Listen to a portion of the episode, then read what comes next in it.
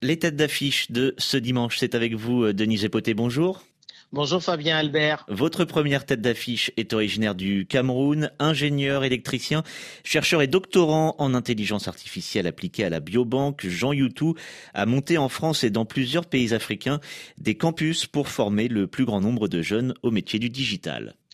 C'est à Paris que l'aventure de vulgarisation digitale de Jean Youtou a commencé avec la création de collèges et d'écoles supérieures pour former les jeunes à la maîtrise d'une technologie qui a profondément modifié nos vies, nos habitudes de travail et de consommation.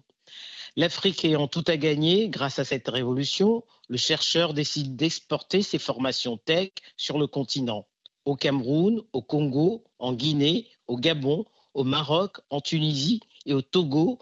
Des campus sont ouverts et proposent aux étudiants et entrepreneurs des formations en intelligence artificielle, en administration des systèmes d'information, réseau et sécurité informatique, transformation digitale, cybersécurité et blockchain. Parce que l'intelligence artificielle permet d'exploiter de gros volumes de données capables de créer des opportunités économiques, elle est une aubaine pour le développement du continent. En 2024, des campus ouvriront au Sénégal, en République centrafricaine et en République démocratique du Congo. En seconde place dans votre classement, un duo d'innovateurs originaires du Mali.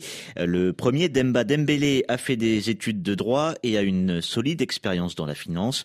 Le second, Moussa Dembélé, est ingénieur en informatique. Il possède également deux masters en management obtenus à l'EM Lyon. Tous deux ont mis au point Danapay, une solution pour tous les sous bancarisés. Demba et Moussa Dembélé ont plus qu'un patronyme en commun. Ils partagent une passion, celle de l'innovation. Tous les deux ont quitté leur situation de cadre en France et au Luxembourg pour lancer Danapé, l'équivalent du système SWIFT pour l'Afrique, avec comme principal objectif proposer une solution aux 20 milliards de personnes sous-bancarisées, en leur permettant de faire des transactions avec le monde entier, tout en leur garantissant simplicité et rapidité. Le système s'appuie sur la technologie de la blockchain pour rendre les opérations instantanées et adaptées aux usages sur téléphone.